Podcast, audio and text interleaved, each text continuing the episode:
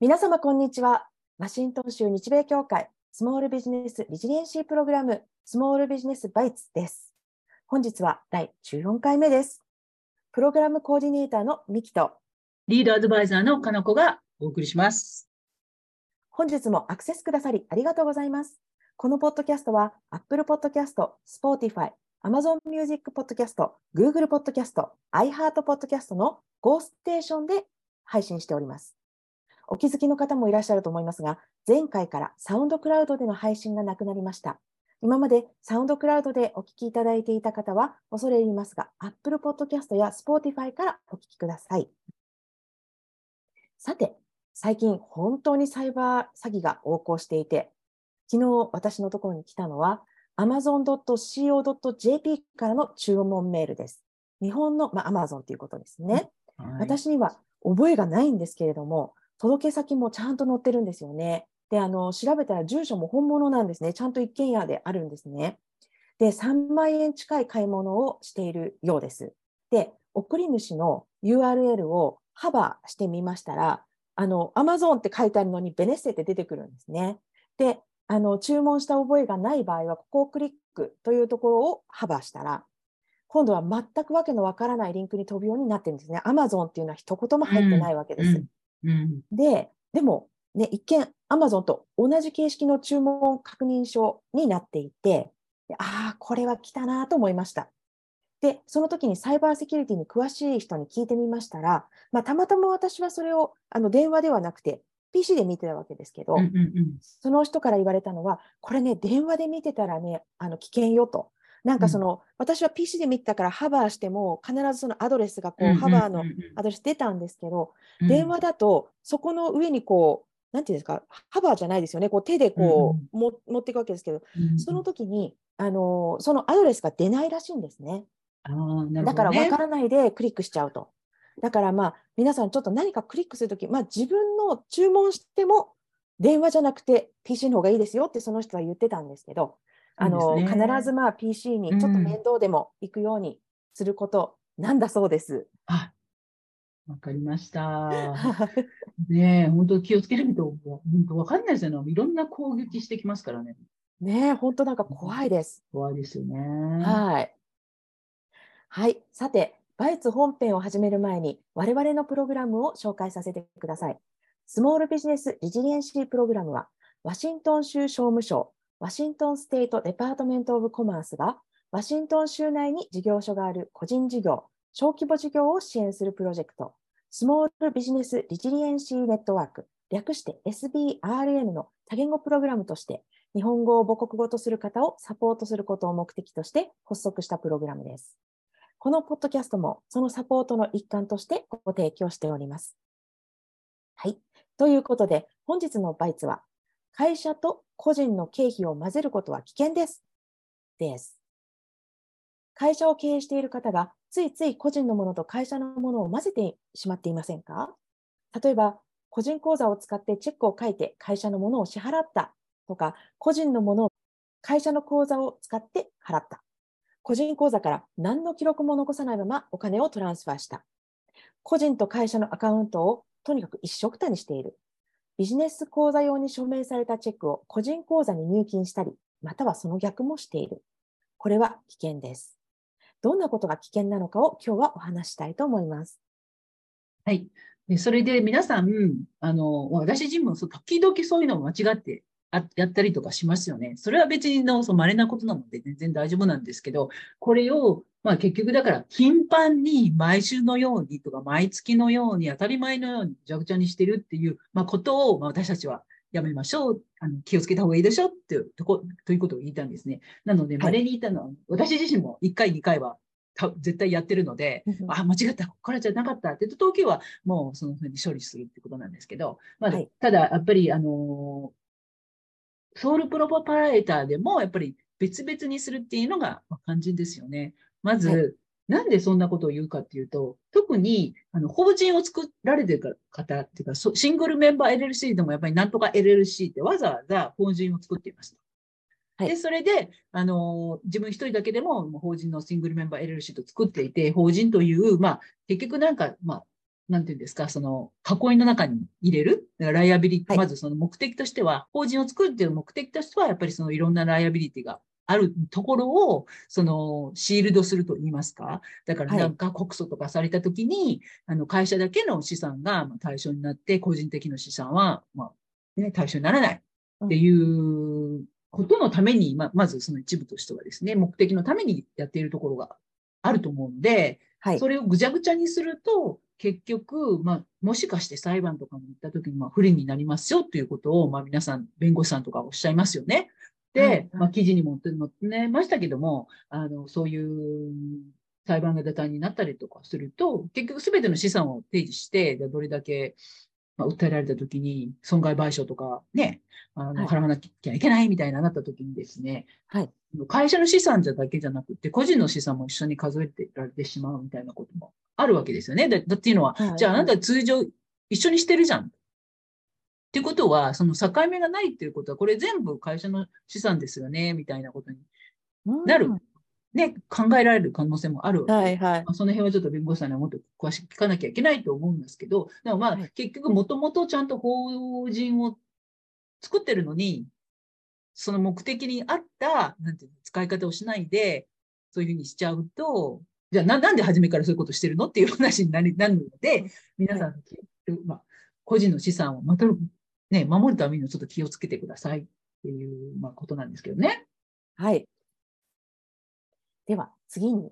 口座間のお金の移動が頻繁だと、取引を把握するのが難しくなり、整理されていないデータでごちゃごちゃして嫌な思いをする。事業費の支出を瞬時に把握することができず、法人を円滑に運営するために使ったお金を計算するのが、億劫になってきます。そうするともうめんどくさいからやめちゃえっていうそう、待ちまえっていう、そうですね。皆さんよくもうみんな忙しいから、ああ、はいもう、もう、もういいや、ま、ま、また来年から、また来年から、みたいな、ちょっと先延ばしになったりとかしてしまうっていうことですよね。うん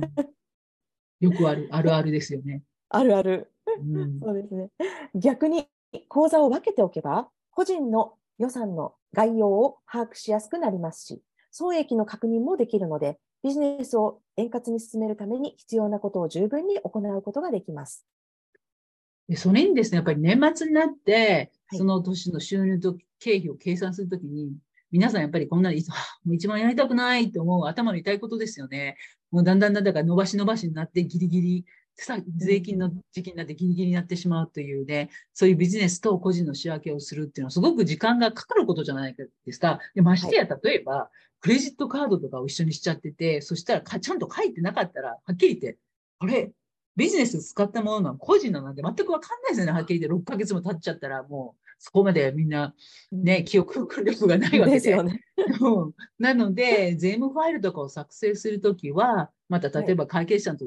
共有するときも、やっぱりちゃんとできるだけ会社だけの支出を詳細にまとめておけば、本当に手間と時間が大幅に節約するっていうことできますよね。で、はいあの、本当になんか、まあ、会計士からのね、面から見て、本当にはいぐちゃぐちゃになってると、はっきりものすごい時間かかるんですよ。なのそででね倍倍にお金がかかるっていうこともあると、本当もったいないと思うので、ねもう、はい。もう、本当計算も間違えること多いし、必要でないことをしなきゃいけない。で、はい時間の無駄っていうのがあるわけですよね。会社口座にある資金は会社、だからクレジットカードも会社のクレジットカードか、デビットカードも会社のデビットカードで、もちろん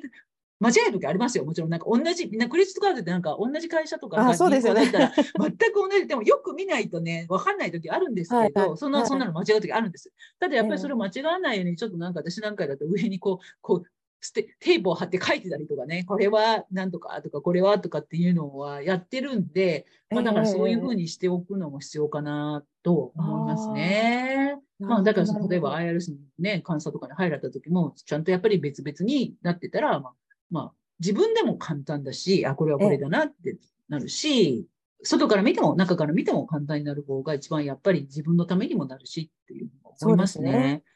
でちょっと一つ、あの、加えはい。加えたいのは、あの、LLC なんかの場合は、その、配当っていうのかな。結局、だから、はいただシングルメンバー LLC で、あの、やってる時って、まあ結局それって全部自分の、まあお金っていうかね、じゃないですか。だから、はい。あの、配当として、例えばですよ、その、なんかモーゲージを払うとか、は別にできるんだけど、それをちゃんと書いとけとか、ディストリビューションだよっていうことを、配当だよっていうことで書いとければ、それは問題ない。例えば問題ない。ビジネスの銀行口座からモーゲージを払うと、そういうのね、ありますよね。その払ったりとか。はい、それは別にその問題にはならないんですけどっていうのはちゃんとそこで、お金は例えば銀行とかのモーゲージの支払い当てに行ってるけれども、その自分での配当金だよっていうことをちゃんと明確にしとければ、それは問題ないです。グロースリーショッピングに行ったりとか、自分で使っちゃったとか、はいだから本当にその仕分けがぐちゃぐちゃになる時があるので、それが分かってれば、ちゃんとそういうふうに、これ配当ですって言えるけど、これ何だったっけななんかの経費だったかなとかって思い出すのも大変なので、損することもあるかもしれないしね、それが経費でなってないことに関して。そうですよね。はい。綺麗なラインで見分けた方がいいんじゃないかなと思います。そうですね。うん、はい。えっ、ー、と、会計士さんが経費の区分けをするのは、特に納税の季節には大変な作業となります。わずかなミスでもビジネス全般に影響を及ぼす可能性があります。さらに直前の修正で過大な手数料を要求されることもあるため、企業経費と個人経費は常に分けておくのがベストです。そうすることで会計士さんが助かるだけでなく、会社の成長も促進されるでしょう。というわけで、これから会社と個人の経費を分ける方法についてお伝えします。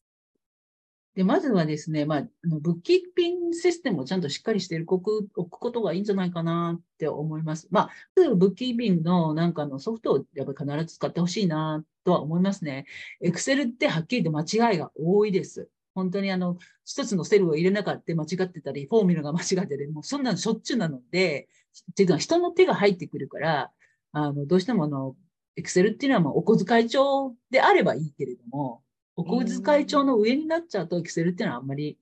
まあ、賛成できないかなって思うし、で、ましてや今、本当にあの、いろんなブッキーピングシステムありますけど、AI とかも入ってるんで、むっちゃ、なんていうの、手がかからないようになってるんですよね。はい、だからそういうのも、あの、ちゃん使いながら、はい、きっちり、まあ、整理ができていると、ね、後で、まあ、楽かなと思います。はい。それと、普段の生活からなんですけど、まあ、支出をこまめにチェックしましょうと。あの、うんね、ちょっと気をつけてね、あの、見てるだけで、うん、あの、まあ、後からなんか大きな悲しみを生むことはない。ない。そうですね。まあ、このように、会社の経費と個人の経費はとにかく混ぜないように気をつけることで、IRS の調査などで悲しい目にあったり、経営者個人の資産から守られることを頭に置いておきましょう。はい、今週のかのこのバイツ、よろしくお願いします。はい。でのこれもまた私自身の、まあ、ちょっとこれは個人の方だったんですけど、はい、毎月やっぱりちゃんと bank reconciliation してしてくださいねって言いますよね。例えば、いや、銀行で銀行の statement 見てるから大丈夫だよとか、銀行の、例えば QuickBooks で勝手に入ってくるからね、見てるから大丈夫だってあるんだけど、はい、でも、2つぐらいだったらね、わかるけれども、でね、でも普通の事業さんっていうのは何、何もしくは何百も入ってくるかもしれないし、経費だって何百も出てるかもしれないし、わかんないですよね。はい、と、やっぱり結局銀行と自分が使ってる、まあ、あの、思、なんていうの、費用っていうのをまあマッチしてリコン、リコンサイルするわけですよね。はい。それで、ホラーストーリーというか、まあ、個人的なこ となんですけど、昔ですね、もう何年前も話ですけど、うちの夫はですね、もちろんぐうたらなので、そんなこと言ったりしません。で、時々しか bank online とかも見なくて、大体頭に入れて、で、必要な時だけ電話で balance 聞いてるみたいな、そういうちょっと。はいはい、でもなんかそういう人お多いんじゃないですか多いですよね。で、なんとですね、で、いつもなんか、はい、なんかお金が少ない、お金が少ないってなんか6ヶ月間ずっと、こんだけしか残ってなかったっけ？みたいな感じで、なんか、のうのうとこう過ごして、たまたま私が、そのうちの夫の bank statement を見たわけですよ。なんか知らないけど、560ドルとかなんか知らないけど、なんか車のなんかあれですよね、 payment？あの、ローンのペイメントが出てるんですよ。でもその当時、うちは、うちの夫は会社の車を使わせてもらってて、で、私は私の車で、ローンは何もなかった。だから、は？って思って、なんだこれは。で、で、結局、遡ったら、なんと6ヶ月前までもの登って、毎月560ドル知らない間に全部銀行から取られてたんです。はいはいはい。それを6ヶ月間ずっと気づかなかった。それでびっくりして銀行に電話したら、結局は全然違う方のローンを私たちが払っていたと。というとんでもないことが発覚し、で、そこからもですね、それを直してもらうのに、本当にもうものすごい苦労したんですよ。こっちが結局被害者なのに、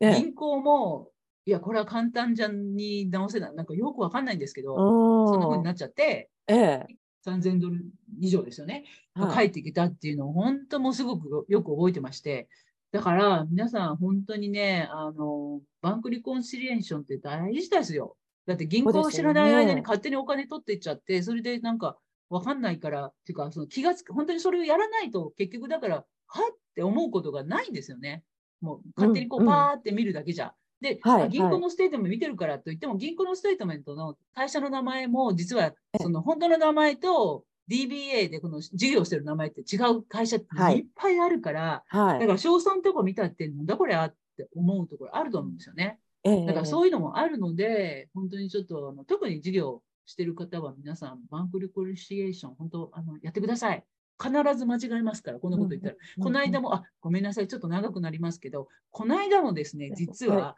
私のあるお客さんのチェック、一つの、例えばですよ、はい、チェック101、1001っていうのが、まあ、書いたとしますね、お客さんが。はい、で、それが銀行に行き、落とされてっていうのは、普通の流れじゃないですか。はい、ところがですね、同じチェックを2回落としてたんです。ああ。銀行が。ええ、ええ、ええ。ダブルで。そんなことあありえるかと思うでしょ？あるんですよ。あだから銀行からお金を取り戻さなきゃいけないっていう、なぜかしら銀行は2回ダブルでチェックを落としていた。全く同じ。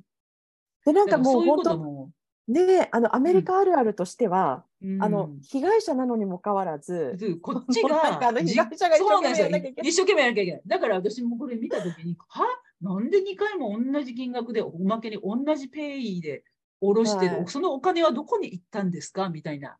いや、ひどい。で、ひどいです。これ本当にもう2週間前の話ですよ。なので、もう皆さん本当にあの気をつけてください。銀行だからって言って絶対信用しないように。そうですね。うん、普通ね、気がつかないでしょ。ね、怒ってそうですね、銀行なんそう。なんでこんなことだだまあ、だから私の場合はちょっと銀行でちょっといろいろ経験してるんで、はい、そういうあのことがありましたということで、皆さんも気をつけましょう。はい、そうですね。私もよく見るようにします。というわけで、今後もスモールビジネスバイツとして皆様に役立つ情報を隙間の時間にお聞きいただけるようなポッドキャストを配信していく予定です。ぜひ、ワシントン州日米協会のスモールビジネスバイツをフォローお願いしますね。ではまた次回。さよなら。さよなら。